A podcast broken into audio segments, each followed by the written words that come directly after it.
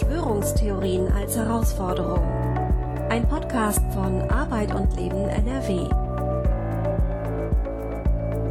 Die Maßnahmen zur Eindämmung der Ausbreitung des Coronavirus beeinflussen unser aller Leben nach wie vor und es bleibt ungewiss, wie sich die Situation in den nächsten Wochen und Monaten weiterentwickeln wird. Durch die Vielzahl an diskutierten Methoden und Strategien für den Umgang mit dem Virus und die ganz unterschiedlichen Sorgen und Nöte verschiedener Menschen ist die Einschätzung der getroffenen Entscheidungen zum Teil sehr unterschiedlich. Besonders unter KritikerInnen dieser Maßnahmen wurden vereinzelt auch Stimmen laut, die den Regelungen mit radikaler Skepsis begegnen. Diese Skepsis geht manchmal so weit, dass beispielsweise sogar die Existenz des Virus selbst in Frage gestellt und als Inszenierung durch machtvolle StrippenzieherInnen behauptet wird derartige Positionen und insbesondere die damit verbundenen öffentlichen Demonstrationen sind in den letzten Monaten von großem öffentlichen Interesse gewesen und zum Teil selbst zum Diskursgegenstand geworden nicht zuletzt deshalb, weil einerseits die teils offene Missachtung der getroffenen Maßnahmen auf Unverständnis stieß, aber auch weil Fragen nach der Realisierung politischer Meinungsäußerung in Zeiten des Coronavirus unsere Gesellschaft vor große Herausforderungen stellen. Insofern geht es bei den derzeit häufig diskutierten Verschwörungstheorien um mehr als nur um vermeintlich harmlose Spinnereien.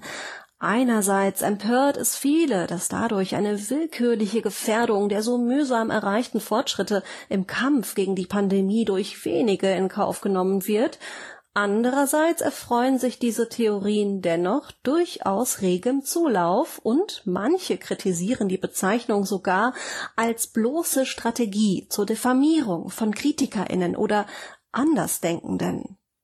Grund genug, den Begriff Verschwörungstheorie einmal etwas genauer ins Auge zu fassen und auszuloten, was an Verschwörungstheorien eigentlich so problematisch ist, wie man sich vor ihnen schützen kann und auch, wie man erklären kann, weshalb doch erstaunlich viele Menschen daran glauben.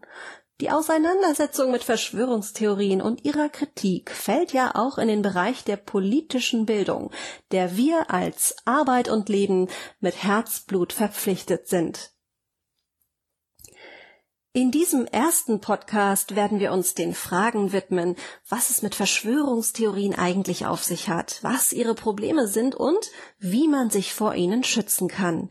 In einer zweiten Folge wird es darum gehen, den Glauben an Verschwörungstheorien zu erklären und abzuleiten, welche Konsequenzen sich aus unseren Erkenntnissen über Verschwörungstheorien für die politische Bildung einerseits und die praktisch-politische sowie gewerkschaftliche Arbeit andererseits ziehen lassen.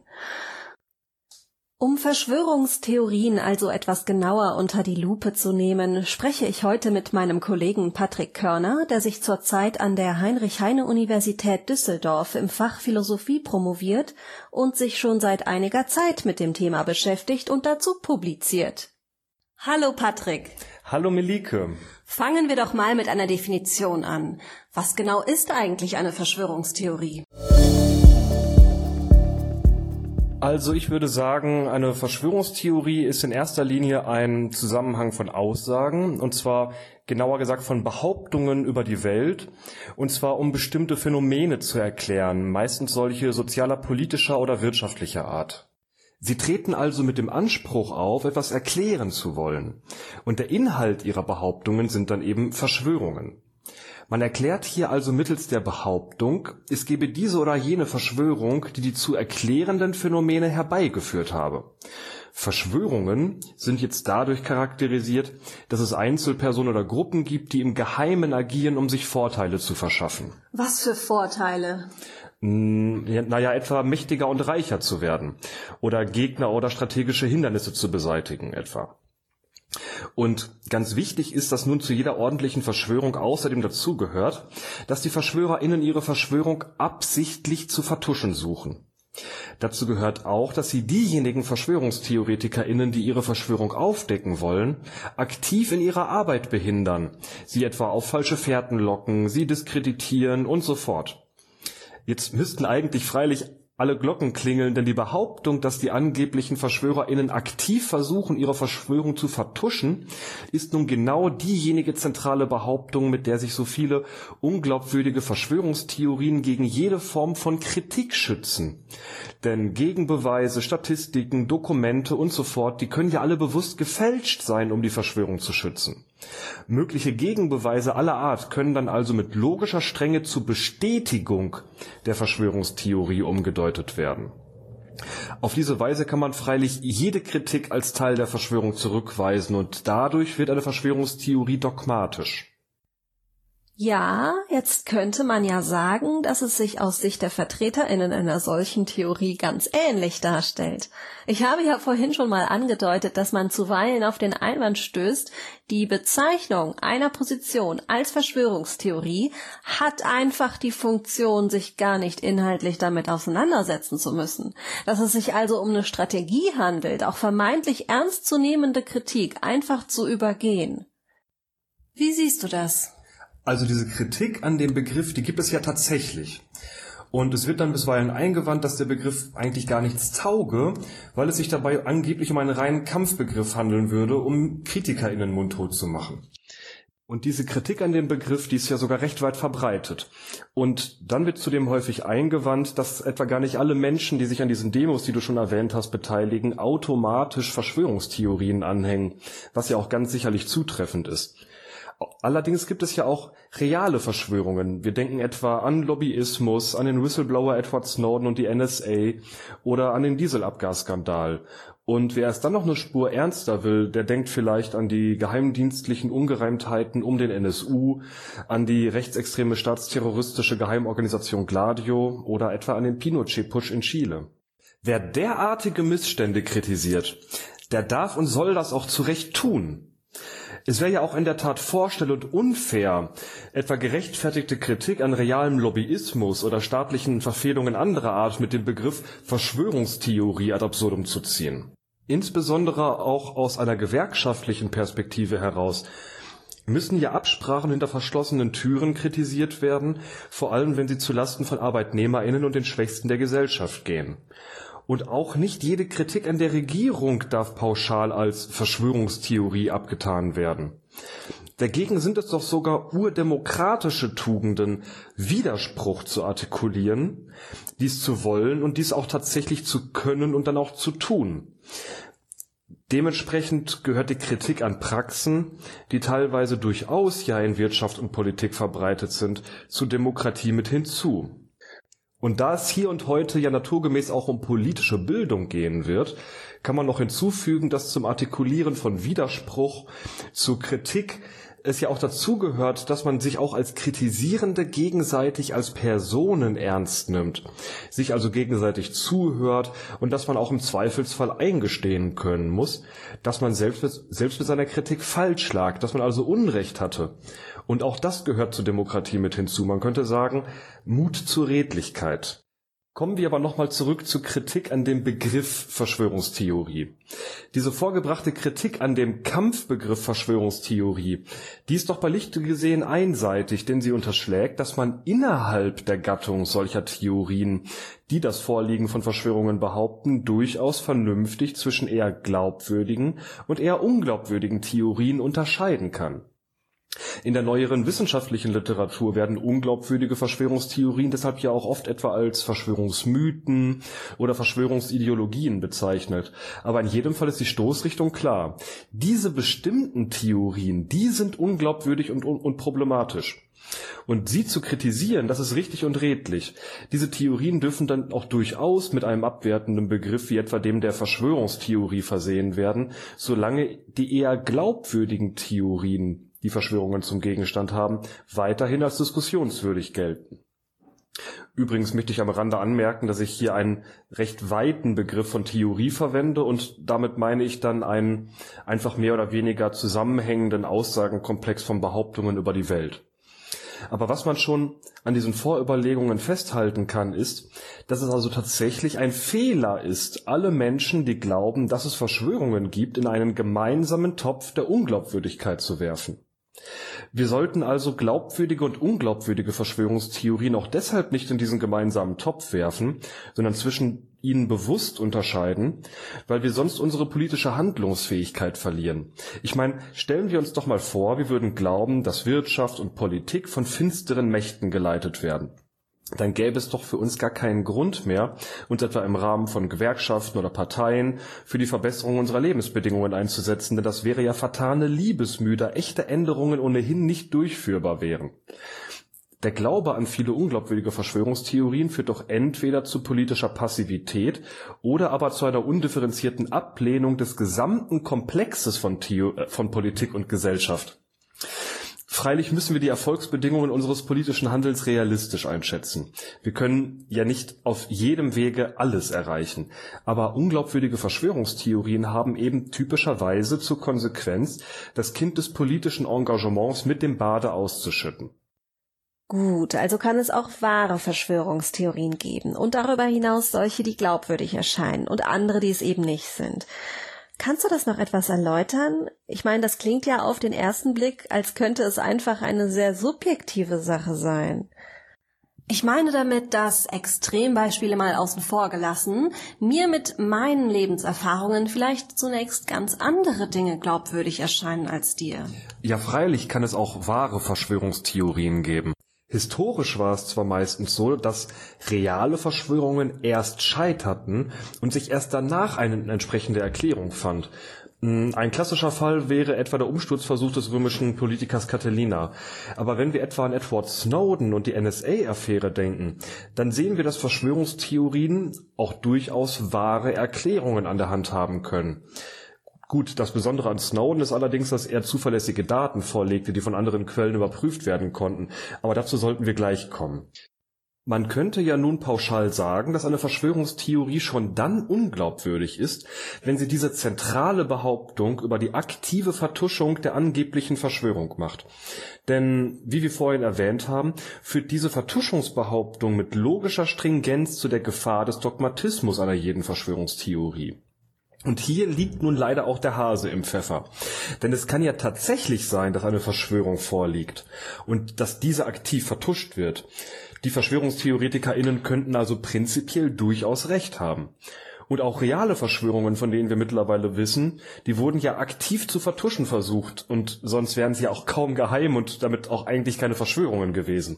Wir müssen also diese Vertuschungsbehauptung ernst nehmen. Und jetzt folgt ein ganz wichtiger Gedanke. Denn wenn wir diese Vertuschungsbehauptung ernst nehmen, dann wird es viel schwieriger, mit Fakten über die Glaubwürdigkeit einer Verschwörungstheorie zu diskutieren. Denn die Fakten, die können ja aktiv gefälscht worden sein.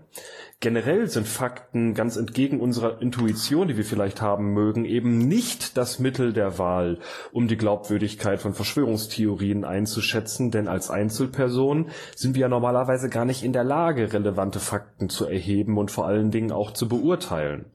Was wir aber stattdessen als Einzelperson und auch als Laien können, ist es, bestimmte Eigenschaften von Verschwörungstheorien zu beurteilen und darüber hinaus auch den Umgang mit diesen Theorien, also wie VerschwörungstheoretikerInnen mit ihrer eigenen Theorie umgehen.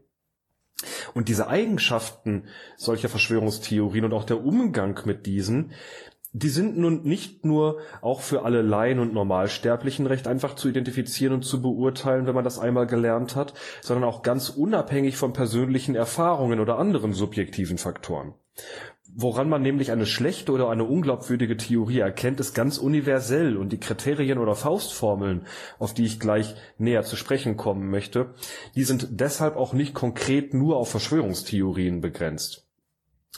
Da es sich hier um allgemeine Merkmale unglaubwürdiger Theorien und den Umgang mit diesen geht, wäre meine Herangehensweise hier gewissermaßen auch objektiv und eben nicht subjektiv. Und diese Kriterien, mit denen man nun ganz objektiv herausfinden kann, ob eine Theorie eher glaubwürdig oder eher unglaubwürdig ist, die lassen sich auch ganz einfach lernen, die lassen sich also auch etwa im Rahmen der politischen Bildung vermitteln. Wenn ich dich richtig verstehe, Patrick, ist es also wichtig, Kriterien zur Einschätzung von Verschwörungstheorien zu haben. Bevor wir genauer darauf eingehen, fasse ich aber einmal kurz für unsere Zuhörerinnen zusammen. Und zwar geben Verschwörungstheorien, wie andere Theorien auch, erstmal Erklärungen für bestimmte Phänomene, wobei sie sich, wie der Name schon sagt, dadurch von den anderen unterscheiden, dass die von ihnen gelieferte Erklärung auf der Behauptung einer Verschwörung basiert. Dadurch machen sie sich aber gegen Kritik potenziell immun, weil nahezu immer behauptet werden könnte, dass es sich bei allem, was gegen sie angeführt wird, zum Beispiel um absichtliche Fälschungen der Verschwörerinnen handelt, um die Verschwörung zu verschleiern. Begrifflich macht es deshalb zunächst einmal Sinn, eine Unterscheidung vorzunehmen, nämlich zwischen glaubwürdigen und unglaubwürdigen Fällen. Das ist schon deshalb sinnvoll, damit der Begriff Verschwörungstheorie nicht dem Vorwurf ausgesetzt ist, ein bloßer Kampfbegriff zu sein. Jetzt könnte man ja einwenden, dass diese Unterscheidung wirklich in der Praxis anzuwenden ja gar nicht so einfach ist, weil zum Beispiel die Zugänglichkeit und Vertrauenswürdigkeit von Informationen eingeschränkt ist oder als eingeschränkt empfunden wird. Und nun hast du ja schon angedeutet, dass es eine Reihe gar nicht so komplizierter Faustregeln oder Kriterien gibt, die dabei helfen sollen, die Spreu vom Weizen zu trennen. Welche wären das zum Beispiel? Wir können jetzt auf jeden Fall sehr gerne in diesen größeren Zusammenhang einsteigen, also die Diskussion einiger Faustformeln oder Instrumente, mit denen man auch als Normalbürgerin zwischen glaubwürdigen und eher unglaubwürdigen Verschwörungstheorien unterscheiden kann. Welche Konsequenzen diese Überlegungen übrigens für die Bildungspolitik und die politische Bildung im Besonderen haben, werden wir dann, wie du auch bereits erwähnt hast, im zweiten Podcast nochmal intensiver aufgreifen. Also, welche Instrumente helfen denn jetzt, um unglaubwürdige Verschwörungstheorien zu identifizieren? Ich denke, die folgenden Punkte sind Indizien, bei deren Vorliegen man annehmen darf, dass es sich um eine unglaubwürdige Verschwörungstheorie handelt. Sprich, wenn eines dieser Indizien oder auch wenn mehrere davon bei einer Verschwörungstheorie gegeben sind, dann darf man annehmen, dass diese eher unglaubwürdig ist. Und dabei handelt es sich freilich dennoch nicht um so eine Art von Gewissheit, dass die fragliche Verschwörungstheorie krude ist, sondern um eine gerechtfertigte Vermutung. Es kann also wirklich möglich sein, dass wir uns in Einzelfällen irren und nachträglich zugestehen müssen, dass wir die fragliche Verschwörungstheorie falsch eingeschätzt haben. Aber bis zum Vorliegen guter Gegenbeweise waren wir dann dennoch gerechtfertigt, diese fragliche Verschwörungstheorie für unglaubwürdig zu halten. Und deshalb kann man dann auch bei den folgenden Überlegungen von einer Checkliste für Faustformeln oder dergleichen sprechen, die uns helfen können, trotz ihrer Unsicherheit, die man hier redlicherweise eingestehen muss, gerechtfertigte Vermutungen über die Glaubwürdigkeit von Verschwörungstheorien anzustellen. Und am Rande möchte ich hier nur kurz erwähnen, dass die folgenden Indizien auch auf alle anderen Arten von Theorien angewandt werden können, also gar nicht mal exklusiv für Verschwörungstheorien gelten. Das erste Indiz für die Unglaubwürdigkeit einer Verschwörungstheorie ist nun das Vorliegen von logischen Widersprüchen.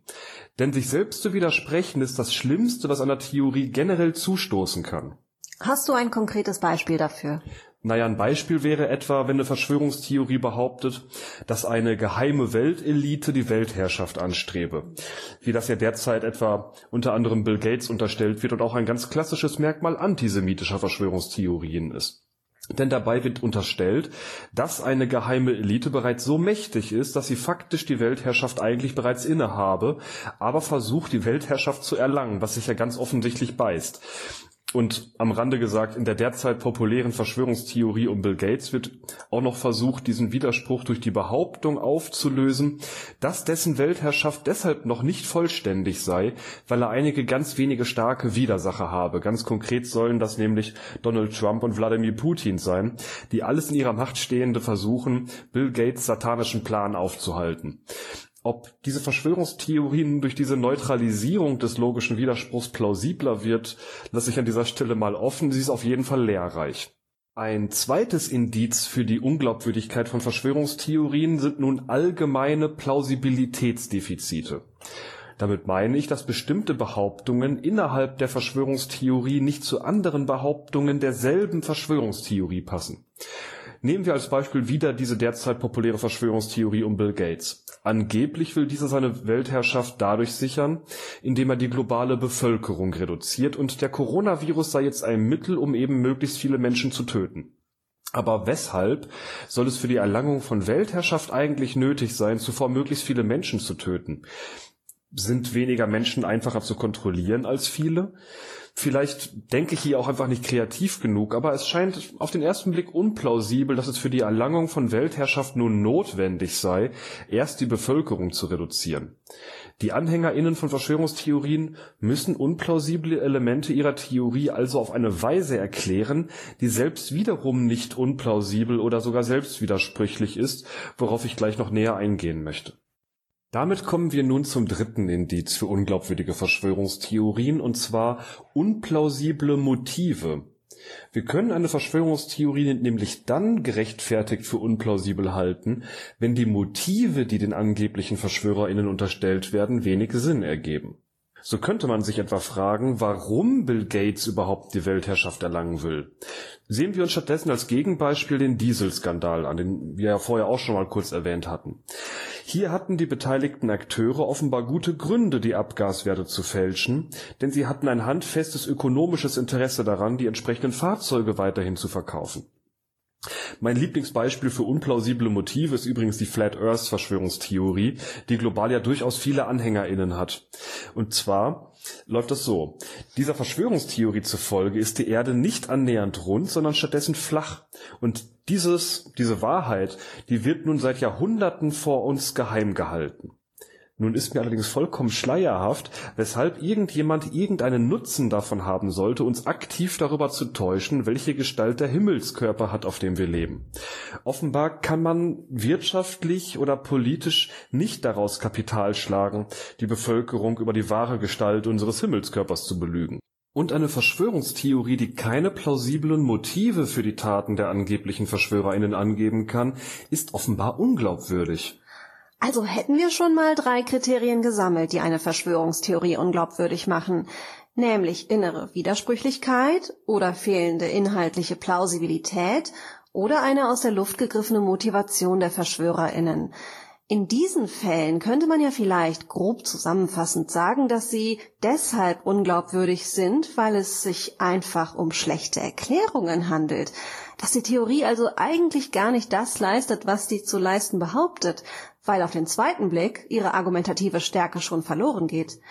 Und nun gibt es ja andere Beispiele, die zum Beispiel hinsichtlich des dritten Indizes ähnlich argumentieren, wie du es bezüglich der Dieselaffäre beschreibst. Beispielsweise wird ja spekuliert, dass hinter dem Coronavirus eine Pharmalobby steckt, die auf diesem Wege Unmengen Geld mit vermeintlichen Impfstoffen zu machen versucht. Ja, durchaus. Aber die Verschwörungstheorie, die hinter dem Coronavirus die Pharmalobby vermutet, die krankt halt deutlich mehr als der aufgedeckte Dieselskandal etwa an mindestens zwei Problemen. Und zwar erstens muss es dann bereits einen Impfstoff geben, der zurückgehalten wird, und zweitens müsste es dann recht viele Mitwissende geben. Und genau diese Mitwissenden, die führen mich jetzt auch zu meinem nächsten Indiz. Denn ein viertes Indiz für die Unglaubwürdigkeit von Verschwörungstheorien ist nun, wenn diese zu sehr von unserem gerechtfertigten Vorwissen abweichen. Das heißt, wir sind allgemein eigentlich ganz gut gerechtfertigt darin, viele Annahmen über die Welt für wahr zu halten. Und eine radikale Abweichung von diesem gerechtfertigten Vorwissen, die sollte uns zumindest stutzig machen. Manchmal erkennt man auf den ersten Blick diese Abweichung gar nicht so genau, weil Verschwörungstheorien auf diesen ersten Blick häufig ganz simpel strukturiert wirken, wenn sie ein soziales, politisches oder ökonomisches Phänomen durch Verweis auf eine angebliche Verschwörung erklären wollen. Auf der Oberflächenebene wirken Verschwörungstheorien häufig also viel sparsamer als etwa komplexe soziologische Theorien, die etwa systemische Strukturen, Kommunikationseffekte und viele weitere anspruchsvolle Theoreme einsetzen, um soziale Phänomene zu erklären. Bei Verschwörungstheorien muss man sich dagegen die Frage stellen, was denn noch so alles wahr sein müsste, damit die Verschwörungstheorie selbst wahr sein kann. Damit meine ich, dass Verschwörungstheorien typischerweise Hilfstheorien benötigen, die diese stützen. Diese Hilfstheorien sind jetzt eine ganz, ganz wichtige Angelegenheit. Denn Hilfstheorien für Verschwörungstheorien müssen erklären, wer etwa alles zu den Mitwissenden gehört und wie diese Mitwissenden dazu motiviert sind, die Verschwörung mitzutragen. Außerdem müssen die Hilfstheorien erklären, wie all diese Mitwissenden koordiniert werden können und welche organisatorischen und technischen Mittel hierfür eingesetzt werden und so fort. Das heißt jetzt also, wie sparsam eine Verschwörungstheorie ist und wie nah sie an unserem gerechtfertigten Vorwissen über die Welt ist, lässt sich also erst dann richtig feststellen, indem man möglichst viele dieser häufig allerdings nur implizit vertretenen Hilfstheorien identifiziert. Je voraussetzungsvoller und von unserem gerechtfertigten Vorwissen abweichend diese Hilfstheorien nun sind, desto unglaubwürdiger ist auch diejenige Verschwörungstheorie, die sich auf diese Hilfstheorien stützt.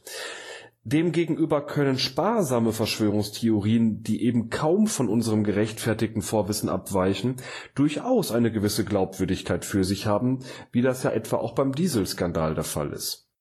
Ein zentraler Anwendungsfall und vielleicht auch der spannendste Anwendungsfall dieser Idee der Sparsamkeit ist nun das fünfte Indiz und zugleich das letzte Indiz, das ich heute hier gerne besprechen möchte und das ich das Indiz der Alltagspsychologie nenne. Die Idee hinter diesem Indiz kann man grob so zusammenfassen, dass eine Verschwörungstheorie umso unplausibler ist, je mehr sie von unserem Wissen darüber abweicht, wie Menschen denken und handeln denn wir haben ja gut gerechtfertigte Kenntnisse über Alltagspsychologie und wenn eine Verschwörungstheorie explizit oder implizit behauptet, dass Menschen, vor allem eben die postulierten VerschwörerInnen, ganz anders denken und handeln, als wir das von Menschen kennen, dann ist das ein guter Grund dafür, die Verschwörungstheorie für unglaubwürdig zu halten. Zum Teil habe ich das gerade bereits angesprochen, als ich sagte, dass Verschwörungstheorien dann unglaubwürdig sind, wenn sie den angeblichen VerschwörerInnen unplausible Motive unterstellen. Denn der Zusammenhang zwischen Motiven und Handlungen, der gehört ja zum Kern unseres alltagspsychologischen Wissens. Dazu gehört auch unser Wissen über Zielkonflikte. Damit meine ich, dass Menschen typischerweise nicht nur ein einziges Ziel oder Motiv verfolgen, sondern normalerweise mehrere und diese verschiedenen Ziele und Motive beißen sich außerdem auch noch sehr häufig. Wir wollen Freiheit, aber auch Sicherheit. Wir wollen vielleicht mehr Geld verdienen, aber auch mehr Zeit mit der Familie und mit Freunden verbringen. Wir wollen uns erholen, aber auch etwas erleben. Wir wollen gesund sein, aber auch Kuchen essen und wir wollen schon ewig dieses eine Buch lesen, aber auch diese Serie weiterschauen. Wir wollen moralisch sein, aber auch unseren eigenen Nutzen von etwas haben und so fort. Das ist uns ja allen aus unserem Alltag wohl bekannt.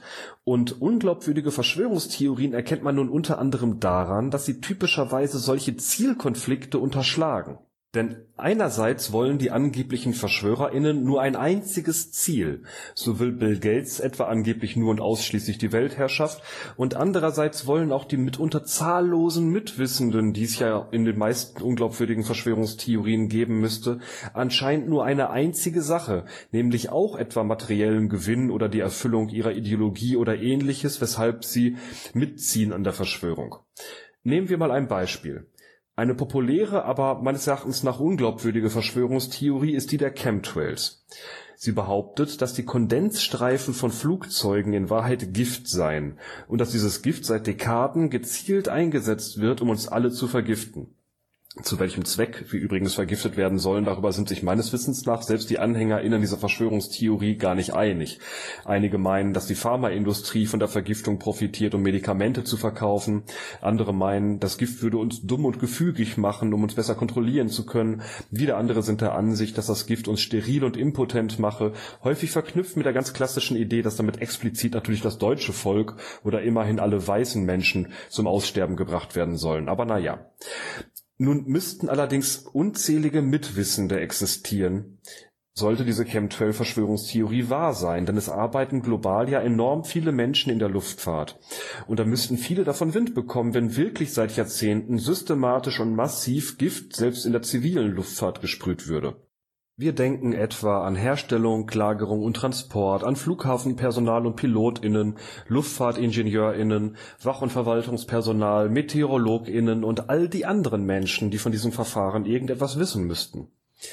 Nun muss die Chemtrail-Verschwörungstheorie eigentlich so eine Hilfstheorie formulieren, die erklärt, weshalb all diese Mitwissenden an einem Strang mit der Verschwörung ziehen oder zumindest keine sensiblen Geheiminformationen dazu ans Licht bringen wie das ja etwa im Gegenteil bei Edward Snowden und der NSA schließlich der Fall war.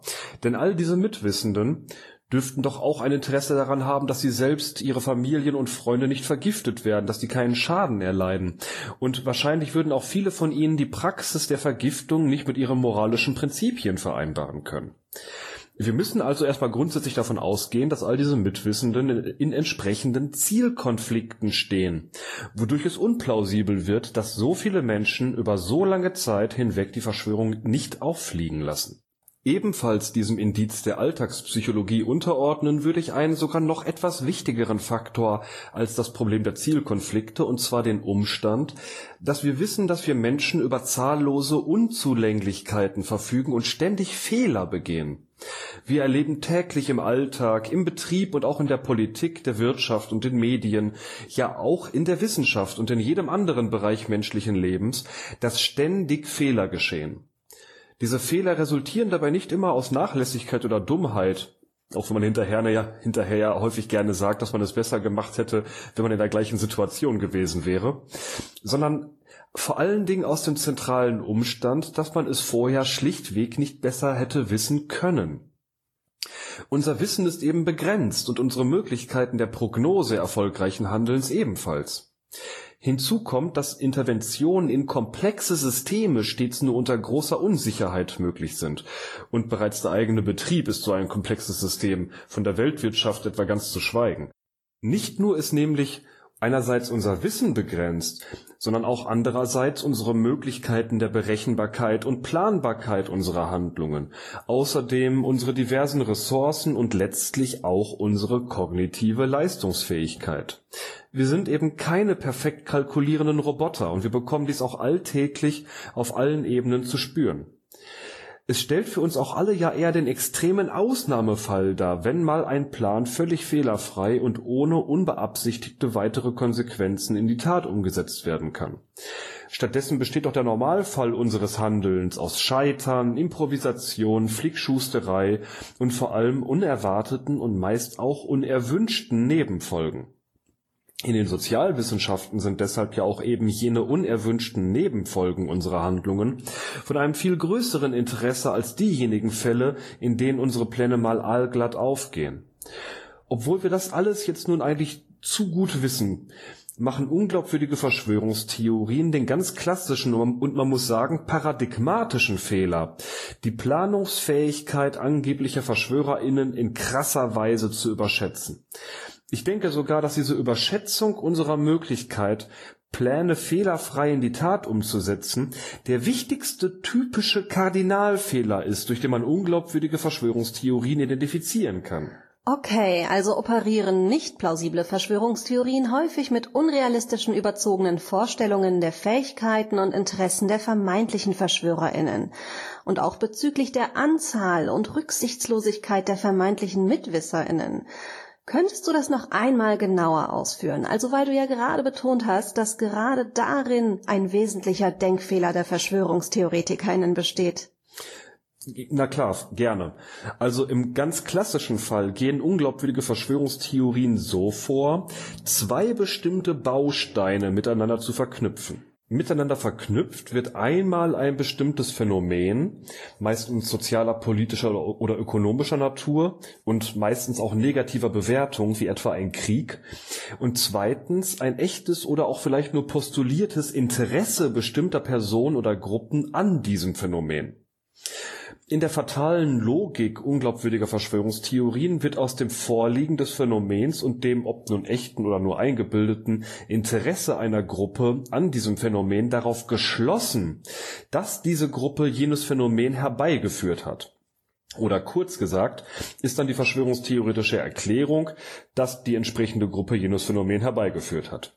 Und da über die Herbeiführung jenes Phänomens durch die entsprechende Gruppe nichts publik gemacht wurde, muss es sich dieser Logik entsprechend um eine Verschwörung handeln.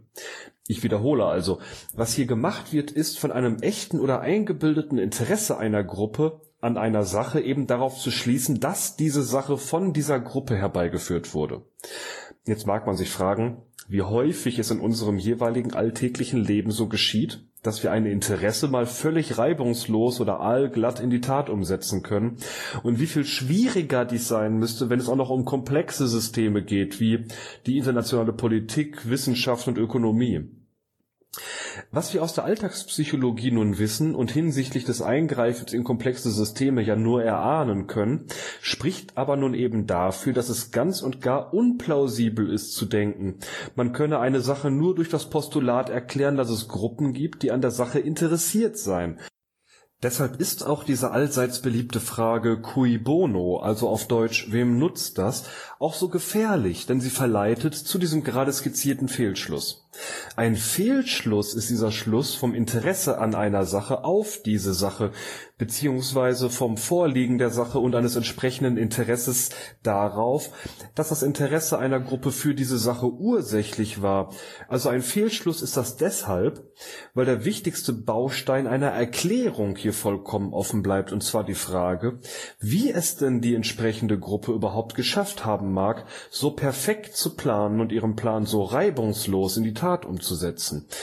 Man sieht, jede Verschwörungstheorie, die ja ständig mit der Cui Bono-Frage operiert, braucht diese vorhin schon genannten Hilfstheorien, um zu erklären, wie denn VerschwörerInnen ihr Werk eigentlich haben zustande bringen können. Also man muss sich dann jeweils die Frage stellen, wie haben die das eigentlich geschafft? Meistens sind diese Hilfstheorien, so wichtig sie ja auch sind, gar nicht explizit formuliert, worauf ich auch schon hingewiesen hatte. Das sollte einen erstmal schon mal ein bisschen stutzig machen. Skeptischer sollte man dann aber noch sein, wenn die den VerschwörerInnen nun explizit oder implizit unterstellten Kompetenzen geradezu übermenschlich sind. Wenn sie also nicht als fehlbare Menschen mit begrenzter Planungskompetenz, mit Zielkonflikten, mit problematischen Mitwissenden, mit Ressourcenproblemen und mit der ständig präsenten Unsicherheit dargestellt werden, die ja ganz menschlich ist. Wenn die VerschwörerInnen ohne diese ganzen Unzulänglichkeiten dargestellt werden, dann haben die halt nur noch wenig mit Menschen gemeinsam. Wenn ich dich richtig verstehe, wird also in der Erklärung der Verschwörungstheorien oft gleich zweimal eine Abkürzung genommen. Es wird zum einen einfach unkritisch vorausgesetzt, dass diejenige Gruppe, die vermeintlich einen großen Vorteil von dem negativen Ereignis, also beispielsweise der Corona-Pandemie hat, auch gleichzeitig Urheberin dieses Ereignisses ist. Zum anderen wird dann auch angenommen, dass diese Leute auch in der Lage sind, dies umzusetzen und dabei alles unter Kontrolle zu behalten. Wenn auch beides vielleicht theoretisch möglich ist, ist es keinesfalls schon notwendig so und gerade dann, wenn es um etwas Großes und Komplexes geht, auch sogar sehr unplausibel. Anstatt dann aber eine Begründung zu liefern, die das Ganze glaubwürdiger machen würde, werden die VerschwörerInnen einfach zu übermächtigen und unfehlbaren PuppenspielerInnen gemacht. Ja, ich denke, unfehlbare PuppenspielerInnen ist ein ganz passendes Bild für diese Konsequenz. Hierzu bietet sich übrigens ein psychologisch und auch ideengeschichtlich vielleicht ganz interessanter Einschub an. Ich hatte ja gerade gesagt, dass unglaubwürdige Verschwörungstheorien auch daran zu erkennen sind, dass das Bild, das sie von der Kompetenz der VerschwörerInnen zeichnen, übermenschlich ist. Und tatsächlich ist es ja so, dass die kuriosesten unglaubwürdigen Verschwörungstheorien, die wir so kennen, behaupten, dass es tatsächlich gar nicht Menschen sind, die zum innersten VerschwörerInnenkreis gehören, sondern ganz andere Wesen. Etwa Reptilienmenschen, außerirdische Dämonen oder der Teufel höchstpersönlich. Das ist eigentlich nicht zum Lachen. Es gibt gar nicht wenige Menschen dort draußen, die so etwas glauben. Und ich denke, dadurch wird nochmal viel deutlicher, weshalb ein unkritischer Aufgriff dieser Cui Bono-Frage zu einem Zerrbild menschlichen Denkens und Handelns führt. Unglaubwürdige Verschwörungstheorien tun gewissermaßen nur so, als würden sie das Handeln echter Menschen beschreiben. In Wirklichkeit operieren sie mit einem völlig falschen Bild von Psychologie. Oder um es kurz zu sagen, sie sind pseudopsychologisch und gewissermaßen überoptimistisch in der Einschätzung menschlicher Kompetenzen. Deshalb fällt es ihnen bzw. ihren AnhängerInnen auch so leicht, die VerschwörerInnen zu entmenschlichen. Denn das ist gewissermaßen eine, wenn auch selbst wiederum freilich unplausible Hilfstheorie, um zu erklären, wie eine VerschwörerInnengruppe derart kompetent und meist auch derart böse sein kann und um jener nichtmenschlichen Verschwörerinnengruppe ansonsten auch allerhand unplausible Motive und Interessen unterstellen zu können. Man denke da nur etwa an die Erzählungen über Reptilienmenschen, die das Blut von ArierInnen trinken. Und dann wird um so eine Kernerzählung herum ein riesiger weltumspannender Mythos geflochten. So, wer hier jetzt an historische Bezüge der Verbindung von Verschwörungstheorien und Entmenschlichung denkt, liegt leider ganz richtig. Ganz konkret antisemitische Verschwörungstheorien arbeiten ja seit dem Mittelalter damit, die als Verschwörerinnengruppe bezichtigten Juden als Handlangerinnen des Satans oder als sonst wie nicht normal menschlich zu umschreiben. Die ganz offensichtlich entmenschlichende Sprache des Naziregimes dürfte auch bekannt sein. Ähm, also dass das Naziregime eine ganz offensichtlich entmenschlichende Sprache gegenüber jüdischen BürgerInnen verwendet hat. Jüdische BürgerInnen wurden also sprachlich entmenschlicht und das passt ja auch dazu, dass für die Ideologie der Nazis verschwörungstheoretisches Denken und bestimmte konkrete, unglaubwürdige Verschwörungstheorien ganz elementar mit dazugehören. Und diese Gemengelage aus verschwörungstheoretischem Denken und konkreten antisemitischen Verschwörungstheorien sowie eben dieser entmenschlichenden Sprache, die war ja, wie wir heutzutage wissen, eine wichtige psychologische Vorbereitung der Shoah. Der Punkt ist nun, um zur Diskussion unserer Indizien zurückzukommen, dass von der Cui Bono-Frage bis zur Entmenschlichung einer angeblichen Verschwörerinnengruppe es eben nicht weit ist, wenn die entsprechende Verschwörungstheorie pseudopsychologisch vorgeht. Damit soll diese Cui Bono-Frage gar nicht verboten werden oder dergleichen. So kann man ja etwa ganz gut erklären, welche Interessen für den Dieselskandal ausschlaggebend waren. Wichtig ist allerdings nun eben, dass solche Erklärungen unserem alltagspsychologischen Wissen Rechnung tragen, dass wir eben fehlerhafte Wesen sind. Unsere Pläne im Normalfall nicht reibungslos glatt gehen, es ständig zu unerwarteten und auch unerwünschten Nebenfolgen unserer Handlungen kommt. Die VerschwörerInnen deshalb eben nicht alle Folgen ihrer Handlungen absehen und beabsichtigt haben können und wir als Menschen mit allerhand Zu Unzulänglichkeiten geschlagen sind. Nur wer das berücksichtigt und plausibel angeben kann, wie denn unter diesen konkreten menschlichen Voraussetzungen eine Verschwörerinnengruppe ihr Interesse in die Tat hat umsetzen können, nur dann kann auch eine glaubwürdige Verschwörungstheorie formuliert werden, die man ernsthaft diskutieren kann. Wenn man also dies alles anerkennt, dann wird man auch als Anhänger in einer Verschwörungstheorie viel eher Gegenbeweise akzeptieren können, denn die Macht der VerschwörerInnen zur aktiven Verschleierung ihrer Verschwörung muss dann eben als viel geringer angesehen werden als in unglaubwürdigen Verschwörungstheorien. Wenn man also akzeptiert, dass VerschwörerInnen Fehler machen, kann man eine Verschwörungstheorie formulieren, die deutlich strenger an der Erfahrung, an Gegenbeweisen und Fakten wird scheitern können, wie eben eine richtige diskutable Theorie. Eine Verschwörungstheorie, die diese Einsichten aber unterschlägt und stattdessen pseudopsychologisch operiert und zugleich keine plausible Hilfstheorie für die Erklärung dieser Abweichung von unserem alltagspsychologischen Wissen anbieten kann, die kann und muss als unglaubwürdig angesehen werden. Und das ist, denke ich, eines der wichtigsten oder vielleicht sogar das wichtigste der heute diskutierten Indizien. So weit, so gut. Vielleicht können wir an dieser Stelle einen kleinen Cut machen und unseren ZuhörerInnen noch einmal die heute von dir genannten Kriterien in Erinnerung rufen, die uns helfen sollen, eine unglaubwürdige Verschwörungstheorie zu erkennen. Ja, gern, freilich. Da wäre einmal die offensichtliche Selbstwidersprüchlichkeit der Theorie. Dann haben wir das Thema der fehlenden inhaltlichen Plausibilität und drittens die aus der Luft gegriffene Motivation der VerschwörerInnen. Viertens, sagtest du, sollte man auch stutzig werden, wenn eine Theorie allzu einfache und weitreichende Erklärungen anbietet, die dazu nötigen, Hilfstheorien und Annahmen zu bilden, die aber gar nicht mehr so richtig ausgeführt werden oder die Theorie selbst bzw. ihre Hilfstheorien unserem gerechtfertigten Vorwissen widersprechen. Schließlich, und das war der wichtigste und vielleicht komplizierteste Punkt, nehmen die Theorien Rekurs auf ganz unrealistische AkteurInnen, ohne wirklich zu erklären, wie diese es eigentlich schaffen, ihre Pläne zu verwirklichen. Die vermeintlichen VerschwörerInnen würden mit aller Macht ein einziges Ziel verfolgen, ohne dabei jemals von den alltäglichen Interessenkonflikten, die wir von uns selbst kennen, geplagt zu werden. So einfach gestrickt sie in dieser Hinsicht sein mögen, sind sie aber umgekehrt so raffiniert, dass, wiederum ganz anders als bei uns allen, ihre Pläne ganz genau so aufgehen, wie sie das so geplant haben, und das, obwohl es sich dabei ja um ungleich komplexere Pläne handelt. Ähnliches gilt auch für die Helferinnen und Mitwisserinnen, die es in vielen Fällen in großer Zahl geben müsste, die sich aber alle von den Verschwörerinnen durch Geld, Ideologie oder ähnliches so gut kontrollieren lassen, dass niemand oder nur ganz wenige Alarm schlagen oder sich verplappern und das sogar, obwohl sie selbst oder ihre Familien ebenso unter den Leidtragenden der jeweiligen Verschwörung sein müssten. Moralische Bedenken kommen dabei anscheinend weder den einen noch den anderen. Kurz gesagt, die vermeintlichen Verschwörerinnen sind gar keine richtigen Menschen mehr.